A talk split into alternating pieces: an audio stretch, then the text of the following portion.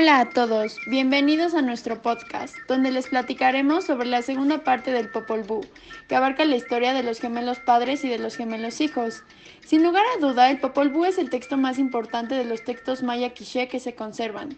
¿Sabes por qué? Porque se distingue no solo por su extraordinario contenido histórico y mitológico, sino también por sus cualidades literarias, las que permiten que se pueda colocar a la altura de grandes obras épicas como el Ramayana hindú o la Iliada y la Odisea griegas.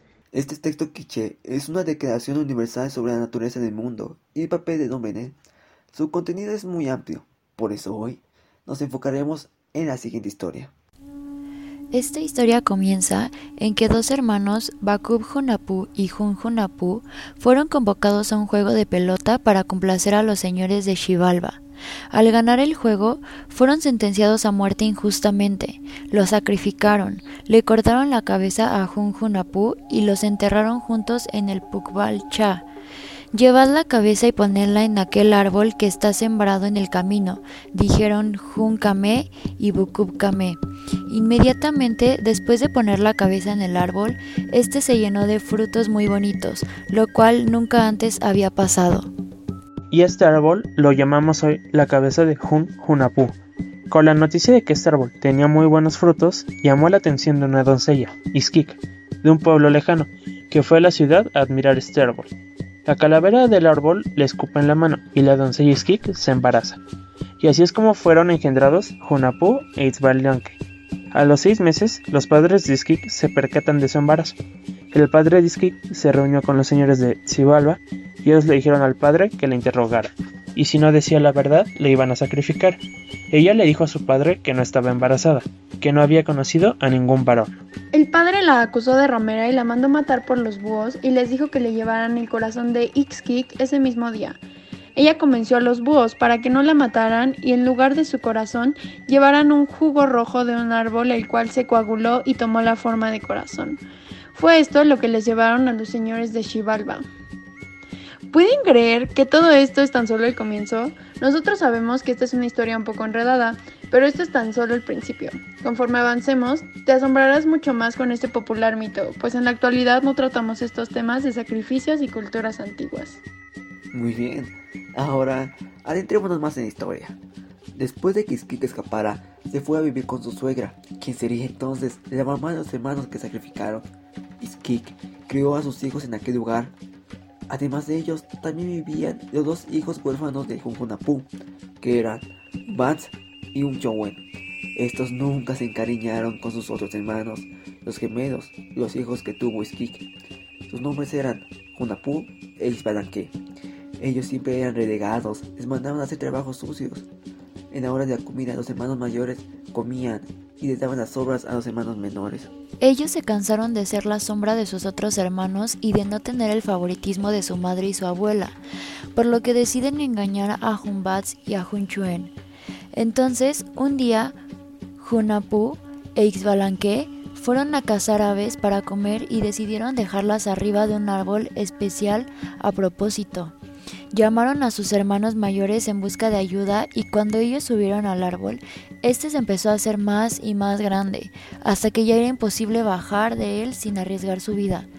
Al paso de los minutos, Jumbaz y Junchuen le salió una cola y su cuerpo empezó a llenarse de pelos, hasta el punto de convertirse en monos. Sus hermanos menores, sorprendidos de esto, van con su abuela a contarle lo sucedido. Ellos podían hablarles a sus hermanos mayores, que ahora eran monos, con un baile. La única forma de que los hermanos mayores regresaran a su forma humana era si su abuela los veía sin reírse, por lo cual ella tenía cuatro oportunidades si quería salvarlos. Una locura, ¿cierto? Esta historia vaya que está fuera de lo común, pero nos encanta todos los giros que tiene y disfrutamos muchísimo. Pero bueno, prosigamos. Las cuatro oportunidades que tuvo la abuela fracasaron, pues a ella le resultaba bastante chistosa la apariencia de sus nietos. Es por esto que se quedaron convertidos en monos los hermanos mayores y los gemelos o hermanos menores se convirtieron en la cabeza de su familia.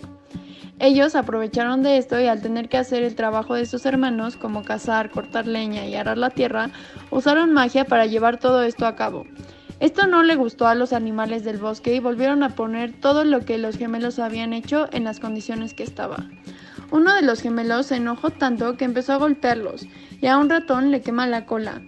Y es por eso que se rumora que el ratón no tiene pelos en la cola. Como el ratón no quería morir, negoció su vida a cambio de decirle al gemelo un secreto. Aquel secreto era que su abuela guardaba una pelota de hule junto con algunos artilugios de su padre. Al mostrarle los objetos de su padre, el ratón, los gemelos como recompensa le dieron la vida y también le dejaron que comiera toda la comida que quisiera. Posterior a esto, los gemelos decidieron ir a un juego de pelota por diversión, y como hacían mucho ruido, despertaron el enojo de los señores de Xibalba, quienes mandarían a los búhos con la abuela de los gemelos para decirle que en siete días ellos tenían que ir a Xibalba por un juego de pelota. La abuela preocupada decide mandar un mensaje a sus nietos en una pulga, el cual decía, están invitados a un juego de pelota para entretener a los señores de Xibalba. Cuando la pulga estaba en camino, un sapo se la come, y cuando ésta iba en camino, una serpiente se la come, y finalmente, cuando la serpiente estaba en camino, un gavilán la devora. Después de todo esto, finalmente el gavilán llega con los gemelos, y vomita a la serpiente, y ésta vomita al sapo, y éste a una pulga, y la pulga da el mensaje. Ellos se preocupan y van a ver a su abuela, quien estaba llorando porque sabía lo que les esperaba a sus nietos. Los jóvenes, cayendo en cuenta de cuál sería su destino, deciden plantar una caña en su casa. Si ésta se seca, significa que ambos murieron, y si prospera, ellos se habrían salvado. Después de esto, ellos parten hacia Xibalba. Al llegar, los señores Junkame y Bukukame les ponen una serie de retos para demostrar si son dignos de entretenerlos. Los retos consistían en sobrevivir a diferentes escenarios dentro de las diferentes casas que había en Xibalba. La última era de murciélagos, y en ese lugar un murciélago decapita a Junapu y cuelgan su cabeza sobre el aro de juego por orden de Unkame y Bukupkame. Ixbalanque pide ayuda de los animales, en particular a un conejo para poder robar la cabeza de su hermano. Logra reemplazar la cabeza de su hermano por el caparazón de una tortuga en el juego de pelota. Enseguida se apoderó de la cabeza de su hermano y se la puso de vuelta. Dejó a la tortuga en el juego y desafortunadamente esta cae al piso y se rompe en mil pedazos. Con este último hecho, Junapu e Ixbalanque vencieron a los señores de Xibalba. Aunque habían sobrevivido a los tormentos que sufrieron en Xibalba, los hermanos mandaron a llamar a dos adivinos que se llamaban Shulu y Pacán. Junapu e Ixbalanque les dijeron que si morían, quemaran sus huesos, los molieran y los lanzaran al río. Un rato después, los mensajeros de Unkame y Pukukame fueron a llamar a los muchachos diciéndoles que los iban a quemar. Y así fue. Quemaron a los dos juntos y los señores de Chivalba daban gritos de alegría por la muerte de los gemelos. Enseguida llamaron a Shuru y a Pakam. Les preguntaron qué deberían hacer con aquellos huesos. Y estos respondieron que los molieran por separado y que los arrojaran al río. Pero los huesos no fueron muy lejos y se asentaron en el río. Luego se convirtieron en hermosos muchachos y tenían su misma apariencia. Al sexto día se presentaron como dos hombres pobres, con la cara manchada, mal vestidos y su apariencia no los recomendaba. Se dedicaban al baile con el cual podía resucitar a las personas o animales que fallecían. Esto lo miraban con asombro los habitantes de Xibalba. Enseguida llegó la noticia a Junkame y Bukubkame, los señores de Xibalba. Mandaron a sus mensajeros para que los presentaran. Los señores les preguntaron acerca de sus padres y de su origen, pero ellos respondieron que no sabían nada al respecto. Empezaron a bailar y a hacer lo que ellos sabían, y dijo el señor que despedazaran a su perro y que lo revivieran, y así lo hicieron. Luego quemaron la casa de los señores sin que les pasara nada. Sorprendidos los señores, pidieron que mataran a un hombre y lo revivieran. Y así pasó. Luego les pidieron que se sacrificaran y revivieran entre ellos, y lo hicieron. Finalmente les dijeron Junkame y Bukupkame que lo sacrificaran y luego lo revivieran también. Y Junapu y Tzbalinke lo sacrificaron, pero no los revivieron. Los de Xibalba, al ver a sus señores muertos, se pusieron en fuga, refugiándose en los barrancos. Así fueron vencidos los señores de Xibalba. Junapu e Ixbalanque se hicieron conocer en Xibalba y dijeron que eran los vengadores de sus padres, que habían muerto ahí. Les indicaron que nadie se iba a salvar y el pueblo suplicó por su vida. Los gemelos les dicen que vivirán, pero serán castigados. Ya no habría más juego de pelota y se dedicarían a otras actividades rudimentarias. Mientras tanto, la abuela de Junapú, ex Balanque, lloraba y se lamentaba frente a las cañas porque se secaron cuando los arrojaron al fuego, pero luego volvieron a retoñar. Subieron en medio de una luz al cielo, a Junapú le tocó el sol y a Exbalanque la luna, y fue así como se convirtieron en el sol y la luna.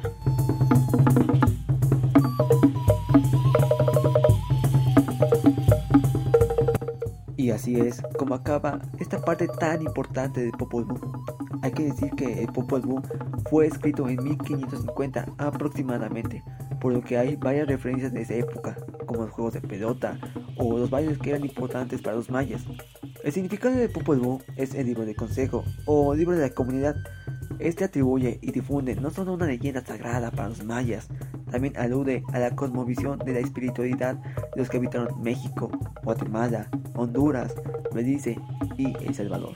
Además, dentro de la literatura prehispánica ayudó a entender la manera en la que los mayas veían al mundo, así como a conocer nuevas deidades que regían los antiguos pueblos y a saber sobre la cultura de comunidades ya extintas, ya que fue la forma que encontraron nuestros antepasados para explicar su realidad, la cual incluía a la naturaleza y a las formas sociales. También deja como mensaje que la cultura maya se basaba en el politeísmo, pues muestra cómo convergen diferentes dioses para la creación. Asimismo, podemos notar que la cultura maya, creadora del Popol Vuh, tenía una base agrícola, sustentada en el maíz, ya que la obra relata inicialmente la creación de los seres humanos de maíz. Hoy en día la herencia del Popol Vuh continúa presente entre los mayas de la actualidad y tiene la misma importancia que antes. Incluso se sabe que muchos relatan con cariño y añoró los mitos y leyendas dentro de este libro sagrado para ellos. Los valores que este libro transmitían siguen siendo vigentes entre la civilización maya, que sigue venerando con respeto a la naturaleza.